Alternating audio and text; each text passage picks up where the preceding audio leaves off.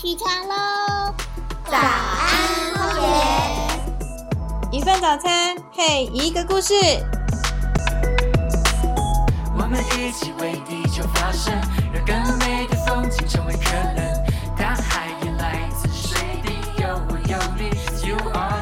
Hello Hello，欢迎来到早安荒野，我是伊丽莎，伊丽莎白的伊丽莎啊，不不不，没有白啦，我是急流刷啦。那我今天呢到了台南，访问台南三垦店解说组的组长青鸟。那议题是什么呢？先不告诉你们，所以我们先来欢迎青鸟跟大家说声 Hello 吧。Hello Hello，伊丽莎你好，各位听众大家好，我是青鸟。青鸟啊，我好奇你为什么叫做青鸟呢？因为我听你的声音还有看你的人，就像小鸟一样，非常的轻盈，非常的活泼，所以可以介绍一下你为什么叫做青鸟呢？因为我有一个故事很喜欢，就是幸福的青鸟。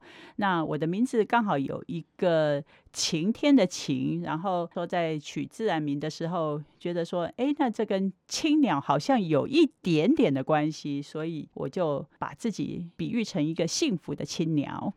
哦，原来如此啊！那幸福的青鸟，我想要 询问一下，就是三坎店啊，它跟山产店有什么关系吗？哦，三坎店是以前的永康糖厂，它其实是制糖的，跟山产店完全一点关系都没有。哦，我一直以为想说，哎，我要来台南，然后访问一个山产店相关的一个议题，这样子。哦，原来不是哦。那所以那个三是一二三的三，坎是南坎的坎，然后店真的是商店的店，是这三坎店这三个字吗？没有错，三坎店呢是在永康一个旧地名，那它以前也是一个古官道，在清朝的时候，它是一条古官道。为什么它叫三坎店？就是以前它的台语叫沙坎店，在清朝的时候，那个地方曾经有三间小店，所以那个地方就叫三坎店。哦，好特别哦，他就真的只开了三间店。据说是如此。那因为我们不住在古代啦哈，所以我们也无法去可考说他到底也开了几间店。我好奇的就是说，在三坎店这边发生了什么事情？为什么我们会有个解说组在三坎店这里啊？三坎店就像我刚刚所说的，它是永康糖厂。那永康糖厂在日治时代就有了，在一九零八年，日本就已经在这边盖了一个糖厂，然后主要的功能就是制糖嘛。在日治时代结束之后，国民政府进来，那这个地方虽然被空炸破坏的很严重，国民政府还是把这个地方保留下来，继续做这个制糖的运用。在一九七九年的时候，这个永康糖厂就结束营业。那时候，那个主要的业务就转移到其他的糖厂，那这个地方就等于说是停止。然后，原本住在这个地方的人也搬离了三坎店。在一九七九年之后，这个地方就荒废了下来。那原本的宿舍区就变成了次生林。什么是次生林？次生林跟原始森林的定义是，原本这个地方它遭遇破坏，或者是遭遇一些天灾被荒废的一个区域，然后后来大自然的进入，例如说开始树长出来啊，先也那个草长出来，树长出来之后，它就慢慢的又形成了一个像森林的的状态。它就叫次生林。嗯，所以三坎店在一九七九年荒废之后，它就有点再次恢复成了很多物种啊、很多森林、很多植物的那个样貌。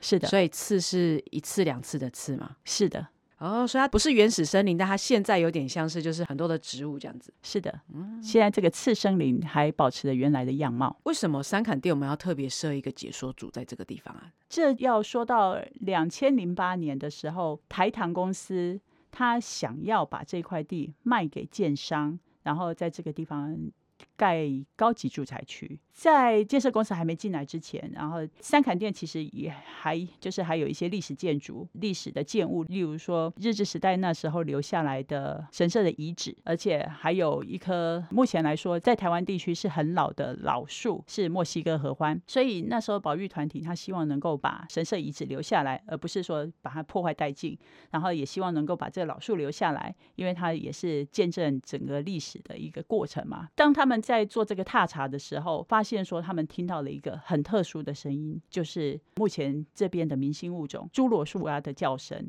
那这个侏罗树蛙，它发现的地区应该是在曾文溪以北。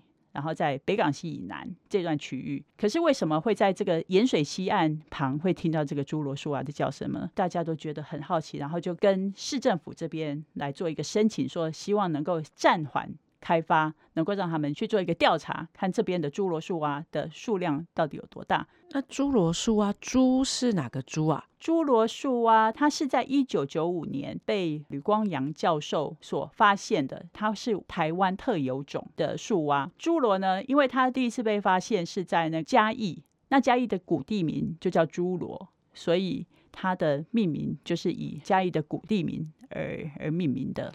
哦，所以猪就是一个言，然后一个者，使者的者的猪，然后罗是罗东的罗，是的，侏罗树蛙，树是树木的树，然后蛙是青蛙的蛙，是的，然后所以它都是住在树上喽。是它的栖息环境其实是在跟树林很有关系。因为我们在那个地方发现了侏罗树啊这个台湾特有种，所以三坎店这边又发生了什么事情啊？OK，就像我刚刚有提到，就是在二零零八年，呃，原本台糖他要他已经把这个地已经准备要卖给了建商，然后建商的怪手已经快要进来这块地方了，要开始做整地，要开始做建设嘛。那时候就是保育团体他抢在这个怪手的前面，希望说把这个建案先抢救当地的侏罗树蛙，然后希望说先看是不是可以把它们移到其他的地方，等于说帮他们搬家就是了。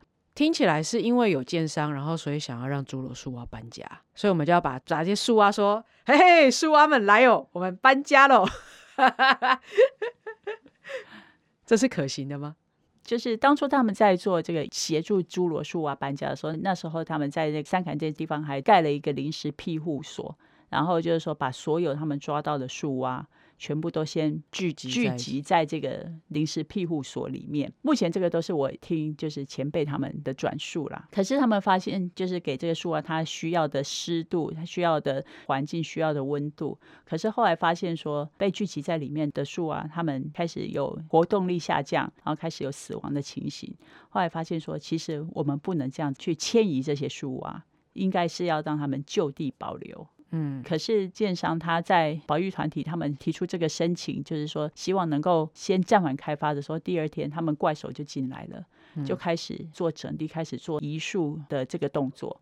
嗯，所以等于说呢，那时候保育团体他们是就是是在跟时间竞赛。嗯，保育团体他去找当时的市长赖市长，然后赖市长那时候也承诺说，哎，好，我们就先暂缓怪手，先暂缓先进来，就是先让你们做这个拯救侏罗树蛙的一个行动。可是后来发现说，哎，这个没有办法这样子把它移到其他地方去。这个过程我们不是太清楚，不过后来赖清德市长他有出来跟那个台糖做一个协商，就是希望说我们再另外找一块地方，因为这个地方已经有神社嘛，那时候紧急让神社能够成为一个历史地标，那你这有历史地标的话，你就不能开发啦。然后再加上说那棵墨西哥合欢。墨墨西哥合欢它也是已经成为要受保护的老树，所以这个地方就已经达到那个不能开发的一个标准，所以那时候就是这个开发案才会被这样压下来。感觉听起来是一个很沉重的一个故事。对，因为我现在是在转述我从别人那边听到的。嗯，对，就在我们还年轻的那个年代，对，那时候我还没有加入解说组。意思也就是说，前人在之前的那个年代，已经特别的花了很多的力气，想尽了办法，然后要让侏罗树啊，还有老树，然后还有神社这些能够被在地的保留下来，而不是像建商一样，就是说开挖就开挖，然后就把这些大自然带给我们美好的这些的环境、这些的森林、这些的物种，就让他们就这样子消失。是的，哇，那接下来就是后续在三坎店这边做的这些努力。那我们还做了哪些事情让侏罗树蛙可以留在这个地方呢？因为说真的，我听到要让一个原本住在那里的动物，然后叫它搬家，听起来就是非常的 unbelievable 的一件事情。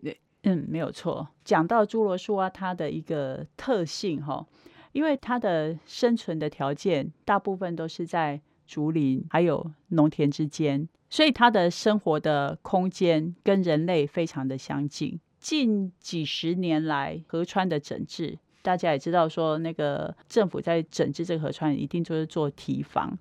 然后做了堤防之后，就在那个河川两旁的树就会大量的砍伐，所以这就是把它的那个什么侏罗树蛙原本的栖地就给破坏掉了。那侏罗树蛙不是一个会移动到很远的地方的一种生物，它通常都是在它的栖地的附近。例如说，它不会从台南迁移到高雄，那通常就是如果说在三坎店附近的话，就可能就是在那个附近的那个一些河滩地那边生活。所以，如果说这个栖地被破坏的话，它们的命运就是消失。曾经在台南，刚刚有说到侏罗树啊，它分布的地方是从北港西以南跟曾文溪以北嘛，就是在那个以前三坎店这边还没发现之前。但这个地方以县市来讲，就是从云林、嘉义以及台南的北部，所以之前在台南这边发现的它的栖息地是在总爷总爷糖厂。是更北边的地方吗对，总爷糖厂在麻豆。？OK，嘿，那可是总爷糖厂后来在麻豆关田那个地方开始做开发了之后，是那个七地的侏罗树啊就消失了，就真的就是灭族这样子。就是它的族群就变得越来越少。嗯那到现在，在总爷糖厂那边的侏罗树啊，近五年来已经没有发现它的祖宗了，所以那边已经哇没有了。听起来很严重哎，我在起鸡皮疙瘩。就像你刚刚讲，unbelievable。嗯，，对，所以人类就是我们人为的开发，对他们的栖地是很大的破坏。嗯，嘿，还有就是说，侏罗树啊，它的生存条件一定要在有树叶覆盖的地方，就有落叶覆盖的地方，因为它们在繁殖的时候，就是母蛙会把它的卵泡下在有树叶覆盖，而且要靠近水源、靠近有一些积水的一些洼地，这样子它的卵泡会下在那树叶底下。当它孵化成小蝌蚪的时候，就可能就是如果说有大雨来，或者说有靠近水的话，它就会直接游到这个附近的水洼去成长。然后蝌蚪它长成成蛙最少要三个礼拜，所以这三个礼拜这个积水都不能干涸，这样子它才能长成成蛙，然后才能够继续繁衍下一代。也就是说它必须要有落叶，然后要铺在地上，然后再来又要有积水，然后还要三个礼拜不能干。这真的除了森林、雨林，或者是那种就是有田有水、溪流的这些环境，就是在都市里面完全不可能出现这种地区。没有错。所以它的生存的环境，据我所知啦，在云林跟嘉义地区，在当地发现侏罗树啊的地方，大部分都是在竹林还有农田，而且还要是没有施药的这些农地。没有施农药的这些地方，对，所以据老人家所说，他们小时候这种青蛙到处都可见。那为什么现在越来越少，甚甚至变成保育类？它现在目前是第二级保育类的物种。哦，它已经是第二级保育类了。是的，是的，就是因为第一个就是栖地被破坏，然后再就是农业形态的改变。所以三坎店现在变成是他们的庇护所咯。就应该说，因为目前还是被保留下来，没有进行开发嘛。再加上说，现在有这么多的保育团体，然后还有我们在这边做定点观察，这样子看顾着他们。因为事实上，我们也不能够太多人为干涉他们，但是我们可以在旁边看护着他们，是让他们不会受到人类太多的破坏，是的，是这样子吗？是的。为什么他会选择在三坎店这个地方生存下来？我们推估啦，应该是因为说三坎店以前的宿舍区变成次生林嘛。刚刚有提到说次生林它提供树啊一个很好的一个生活的环境，因为它的就树木跟树木之间有够多连接，然后再加上它的树林的底栖有够多的落叶，而且其实三坎店这个地方很容易淹水。哦，所以它是个对低洼的地方。对，它就在盐水溪的旁边，所以它以前是非常容易淹水的地方，甚至就是说每年夏季是逢雨必淹，所以其实它这个地方也不太适合开发。嗯，所以我们也帮大家省了不少的买房子的钱。因为前面讲的这些因缘，所以我们三坎店变成了我们荒野设的一个定点观察的一个据点吗？是没有错，那我好奇啊，就是说我们定点观察都在那里干嘛？就是蹲在那里看青蛙吗？侏罗树蛙会出来，我们比较容易看得到它的时间点，通常都是它的繁殖期。繁殖季嘛，它的繁殖季是从三四月一直到九月这段期间，那也是梅雨季节开始，一直到那个九月，就算是雨季吧。但是那个就南部的这个雨季的这个时间，因为我刚刚有提到说，他们的繁殖需要水做媒介嘛，所以我们在三坎店这边观察的时间点，在夏季的时候，通常都会是夜间观察，就是以观察侏罗树啊以及三坎店这边还有发现其他八种蛙类为主。然后在非繁殖季的时候，会是进行一个日间的观察，那就是观察这边的一些其他的生物啊，例如说这边也有一些留鸟，还有候鸟，那还有就是说当地就是一些植物。哇，感觉三坎店真的是充满了各式各样物种的地方哎。晚上也可以观察，白天也可以观察，繁殖季也可以观察，然后非侏罗树蛙的繁殖季也可以观察其他的物种。对，所以次森林真的是一个很棒的一个生态多样化的一个环境。所以刚刚有提到说侏罗树蛙的繁殖季跟非繁殖季嘛，那是哪个时间是繁殖季，哪个时间是非繁殖季啊？侏罗树蛙的繁殖季是从三四月到九月这段时间，也就是雨季开始。以前的话，那个雨季比较明显，就是说五四五月一定会有梅雨季节嘛。那现这几年的那气候非常的不稳定，所以通常据我们所观察的，都是从那个什么呃开始下雨的时候，你就会就是如果说到三坎店来，你就会开始听到他们的叫声，哇哦，一直到九月。一直到九月，嗯，所以那个时候我们定点观察会数他们的数量吗？还是就只是看他们而已？我们小组里面有一位前辈，他会来这边数，不只是侏罗树蛙的数量，就是这这边所观察到的蛙种。在香港店这边所观察到的蛙种，目前有九种。哇，是哪九种？你可以跟我们大家分享一下吗？好，侏罗树蛙这是这边的明星物种，而且它也是保育类动物嘛，保育类的物种嘛。我们在这边也有观察到黑框蟾蜍。中国树蟾、小雨蛙、史丹吉氏小雨蛙、贡德氏赤蛙、泽蛙、虎皮蛙，还有一种叫做亚洲锦蛙，其实它是外来种。哇那目前它也是威胁这边的生态环境的一种蛙类。那我们要处理它吗？对，我们在夜间观察的时候，除了观察侏罗树蛙的数量，还有就其他蛙种的数量，还有一个主要的工作就是去处理亚洲锦蛙，要移除亚洲锦蛙。我好奇侏罗树蛙三四月到九月这个期间嘛，就它们的繁殖季节。然后我们在呃三坎店这边做夜间的观察。那除了侏罗树蛙，还有其他的八种的青蛙，总共九种。那这么多的青蛙同时出现在我们的面前，那我们夜间观察都是在做哪些事情？其实，当我们进去三坎店的时候，一开始能够接收到的是它的声音，没有办法说完全哎，马上看到说九种花全部都排在你面面前排排站，就是说让你点名，没有，就是一开始会先听到声音。如果说是那个什么那个下雨过后，你进去到了三坎店，一下车，你马上就可以听到非常清脆的侏罗树蛙的声音，它的声音非常的特殊，跟其他蛙的声音比起来，然后就是会开始。找寻他们的踪迹，我们会开始寻声辨位，开始就往那个声音的方向走，然后去找寻它的方向，然后再看说，以侏罗树蛙来说，我们会看说，哎，它今天的位置大概在什么地方？是比较高的地方，还是下降在比较比较低的地方？因为它如果说位置还比较高的话，代表说可能潮湿度还不够，可能他会觉得说，它要求偶的几率可能会比较低。那如果说下面的潮湿度很够，而且又有水洼的话，那公蛙的位置就会比较下来一点。你指的位置是说就是它在树上的位置。哦，所以树蛙真的是在树上，是树蛙一个很明显的特征，就是它的蹼，它的尾椎对，是我们讲手指头好了。它的手指头是有膨大的一个组织，一个那个末梢神经，就就末梢是有点像膨大的，然后然后它可以爬树，就有点类似蜘蛛人，只是蜘蛛人的手指头没有没有膨大，对它没有吸盘的那个那个一片的那种感觉对吸盘没错，树蛙它那个它的手是像一个吸盘一样。啊嘿。所以他就是用他的手指头，然后就是手指头前面像是有吸盘一样，然后帮助它可以吸在树皮上面，是跟蜘蛛人一样的，这样吸附在树皮上面。呃是树枝上，或哦是树枝上或者是叶面上。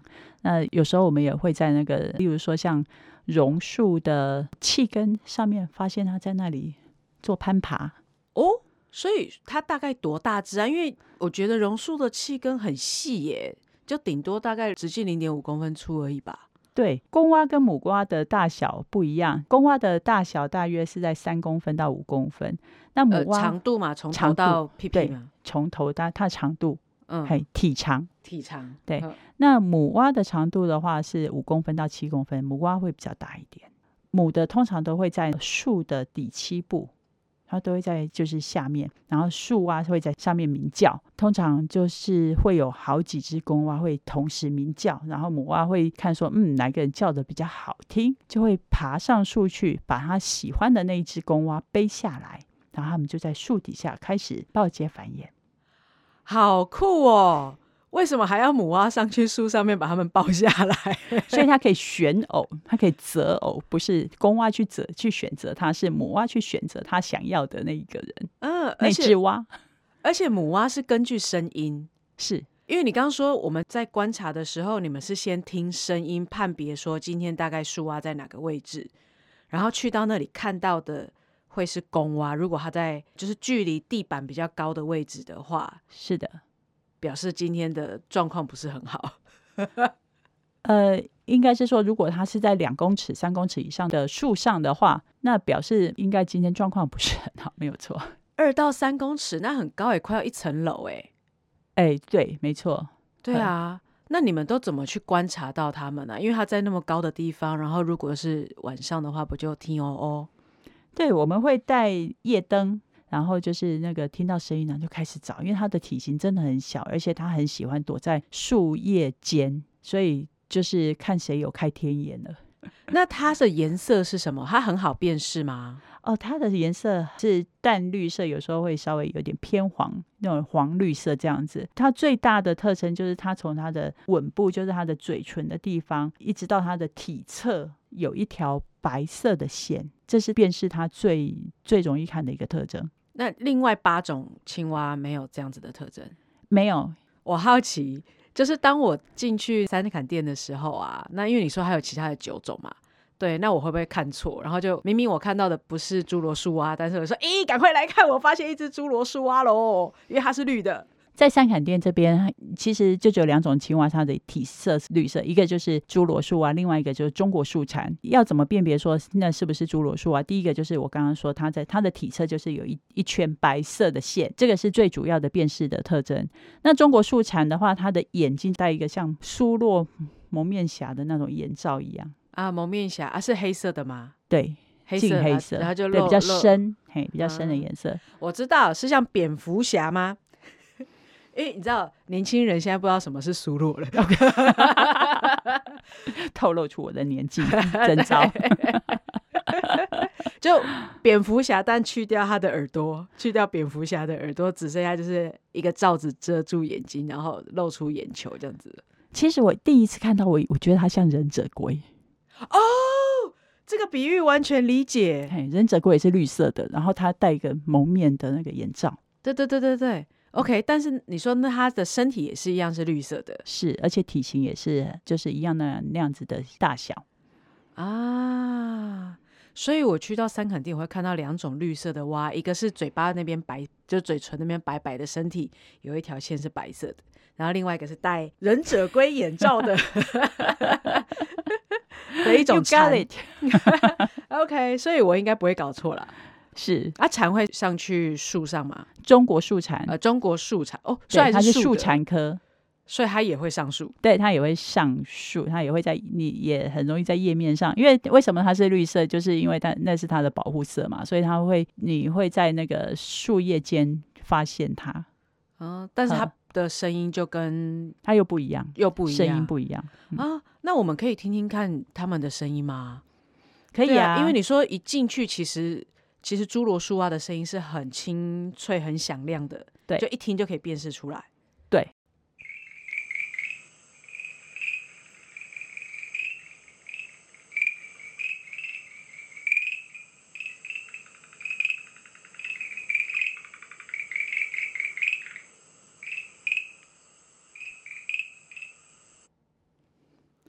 它的特征是什么？它声音的特征是什么？刚刚我们听到咯哩咯哩的那个声音，就是侏罗树蛙。其实它的背景还有好几种蛙。夏天的夜晚到了三坎店里，如果听到咯哩咯哩咯哩的声音，那就是它的。所以刚背后有一个哒哒哒哒哒，那个不是它。呃，哒哒哒哒，那也是它的，它是那是它的鸣囊的震动的声音。公蛙在鸣叫的时候，它的鸣囊会膨大嘛？它的鸣囊是在它的下巴到它的胸前会有，就是公蛙会有一个鸣囊，这是因为就只有公蛙会叫，母蛙不会叫。母蛙不会叫，它母只会去背公蛙而已。对，母蛙是负责负责繁殖后代。因为公蛙有鸣囊，所以它可以发出刚刚我们听到的那些声音。是，然后那个后面的哒哒哒哒哒的声音，就是它那个呃，我我猜啦，就是叫累了，然后后面需要那个 收缩一下。啊，类似我们打呼的时候，会有那个收气的那个声音吗？生物学家不要打我，这是我自己自己猜的。我们就很多人类的自我的那个解释这样子。那有其他呃蛙的声音吗？就说，因为其实只有单听刚刚那个声音，我觉得好像有个比较的话，才能够去区别出来说，哦，对啦，这两个不一样。我在找中国树蝉的声音给大家听看看，忍者龟中国树蝉，因为我们可以比较这两种同样都是绿色的青蛙。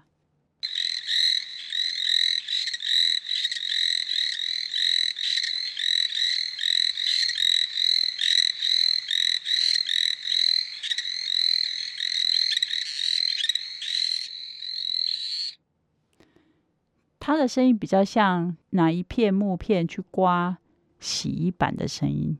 我知道有一个乐器，它就做成青蛙的样子，然后背后就是 Z 字形的，然后大家就会拿一根棒子嘎啦嘎啦嘎啦的那种声音。对，它的声音比较持续小小的波动，但是刚刚的侏罗树啊，它就是比较尖锐的出来，嗯哼。然后大声，然后小声，大声小声这样子。对，而且就是侏罗树蛙的声音就这样咯哩咯哩咯哩咯哩。这样子一比较就知道，果然两个不一样。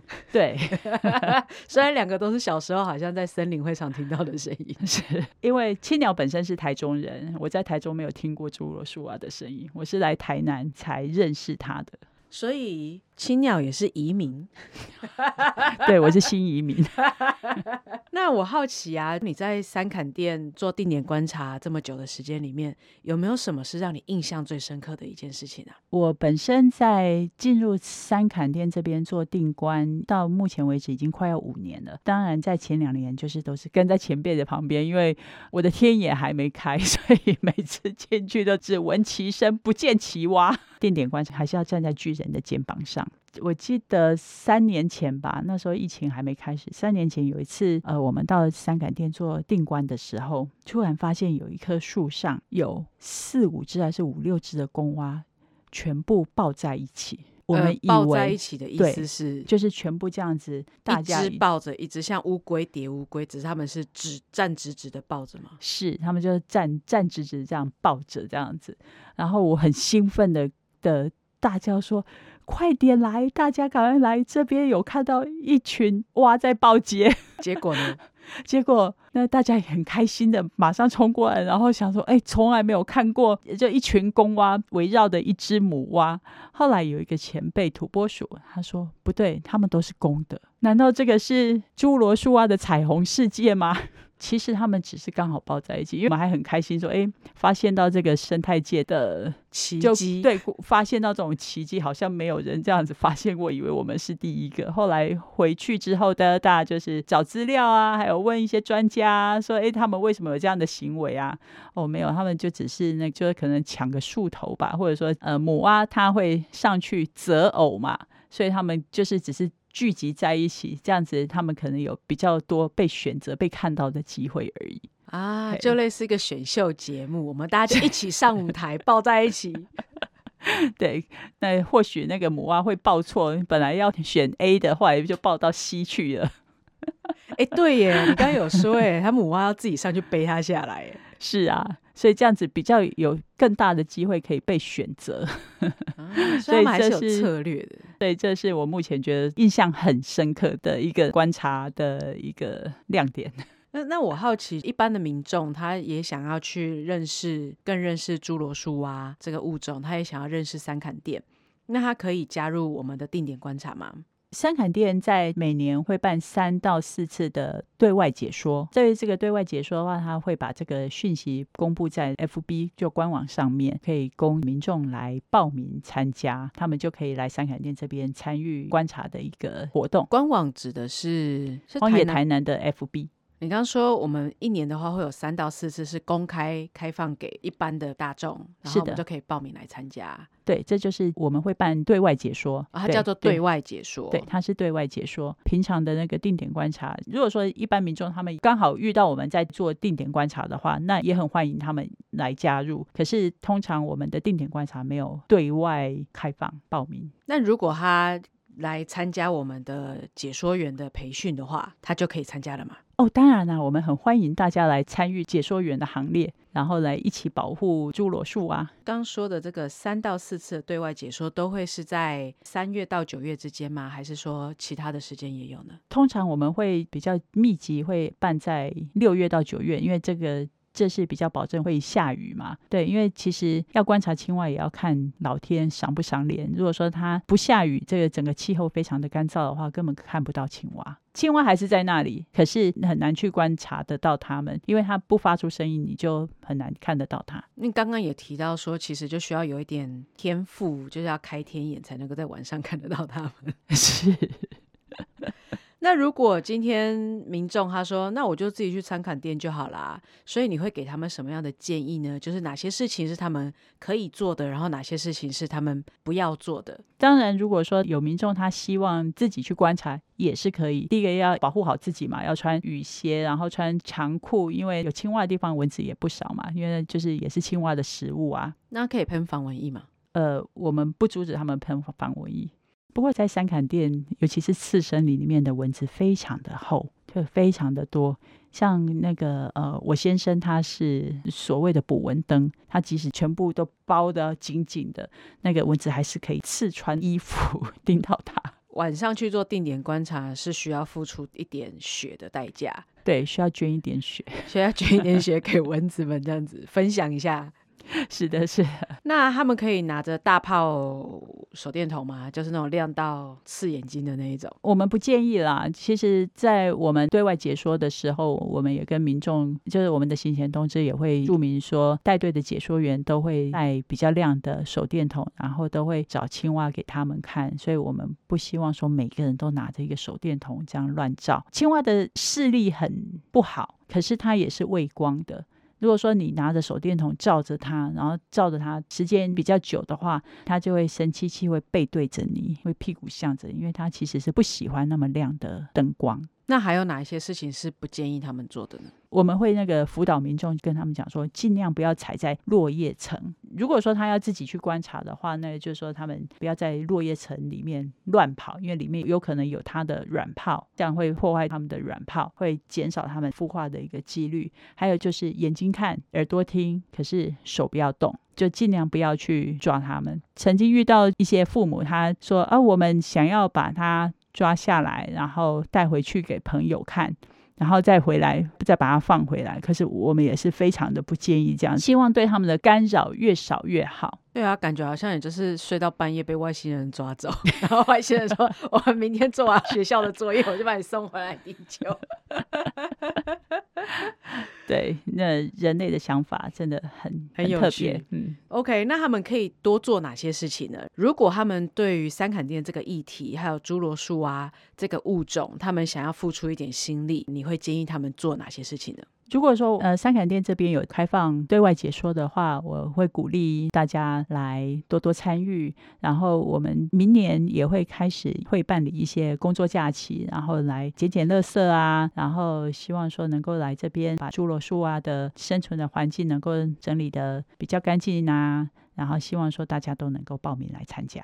工作假期是平日吗？还是假日？平日大家都要上班嘛，所以我们尽量办在假日，嗯，就是一整天的活动这样子。不一定，有时候半天，有时候一天。嘿哦，感觉比较没压力这样。像目前冬天飞青蛙的繁殖季节的话，我们就会办在白天。像现在冬天这个时间，我们也会有 working holiday 可以去参加。是啊，那我这些资讯要从哪里找得到啊一样会在荒野台南的 脸书会做这些讯息的公布。？OK，所以我就要找荒野台南脸书，然后按追踪，是的，是的，他的公开粉丝页。公开粉丝页。那会不会就是一下子，然后就啊没了，没有名额了哦？对，常常也都有很多民众跟我们反映说啊，怎么这么快就秒杀了？我们更希望说能够有更多的民众能够来参加解说员训。哦，解说员训练是什么？解说员训练是荒野保护协会开办的一个课程，训练你成为一个解说员。当你如果说成为解说员的话，你就可以参加定点观察。你就可以选择你想要去的定观点，然后每个月都去做定点观察。听起来好棒哦！就是要成为解说员，有没有什么资格要求吗？第一个当然是要成为荒野的会员啊，然后要年满十八岁以上，好像就这样子，然后就这两个条件吧。所以没有要求学历，哦，没有没有，嗯，啊，一定要口若悬河吗？哦，也不一定，每个人都有每个人的专长嘛。如果我有小孩的话，他可以参加什么活动吗？如果你有孩子的话，那你可以参加解说员训，然后带着你的孩子一起去做定点观察。哦，诶，这样听起来也不错诶，这样我就可以一样有亲子的活动了。对，而且就是说，让你的孩子从小就接触到这些，从我们荒野的角度去怎么看待这个生态。超棒的！你当初是因为选定了三坎店才变成解说员吗？还是先成为了解说员才发现了三坎店？我跟荒野的关系哈，就是一开始我是先加入荒野亲子团，带孩子来亲子团里面玩。我老大那时候是小峰，然后老二是小乙。玩了几年之后。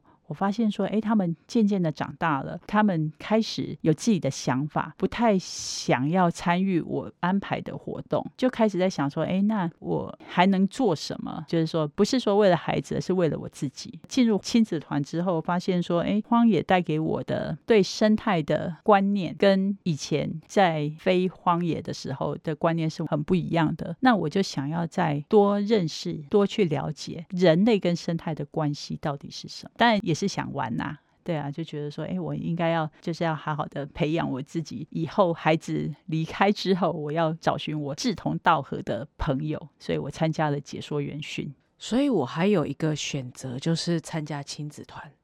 是，那我要怎么样才能参加亲子团呢？如果你的孩子已经是幼稚园大班的话，那你就可以去报名亲子团的招生，通常都是在每年的二月开始，可以关注一下你所在城市的分会，他们是不是有相关的资讯。荒野的分会，对，荒野的分会，你要参加亲子团会有面试。我记得我那时候他们是面试孩子，你为什么要来参加亲子团？你想要在这里玩什么？呵啊，听起来还蛮特别的。对，不是妈妈，不是爸爸妈妈要参加就 OK，是孩子也要愿意参加。亲子团听起来是大人小孩都要一起活动，是吗？我不是小孩子丢着我就去做我自己的事情。哦，不是，荒野亲子团跟外面的儿童教育比较不一样的，我们是易则教这种理念，每个月都会有一次的聚会，称之为团集会。你带孩子去参加团集会，大人也要做相当的付出。例如说，这个团集会里面带你的孩子是其他家长，然后你可能也要带别人的孩子，或者说你要做一些后勤的工作，或者说还有大人的一个成长，会有一些活动是安排给大人成长教育这样子。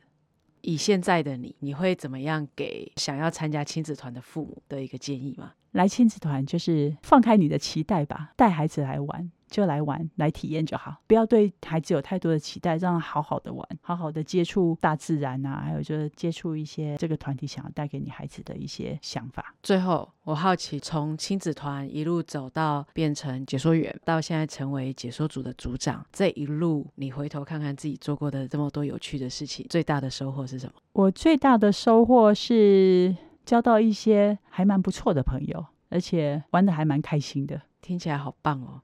又可以同时亲近大自然，然后又可以参与很有意义的议题，在生态的保护这个部分，然后又有一群志同道合的朋友，是的，听起来好棒。那我们今天的早安荒野就到这边准备结束喽，谢谢青鸟，谢谢他来参加我们的早安荒野，那我们就下次再听见各位喽，拜拜，拜拜。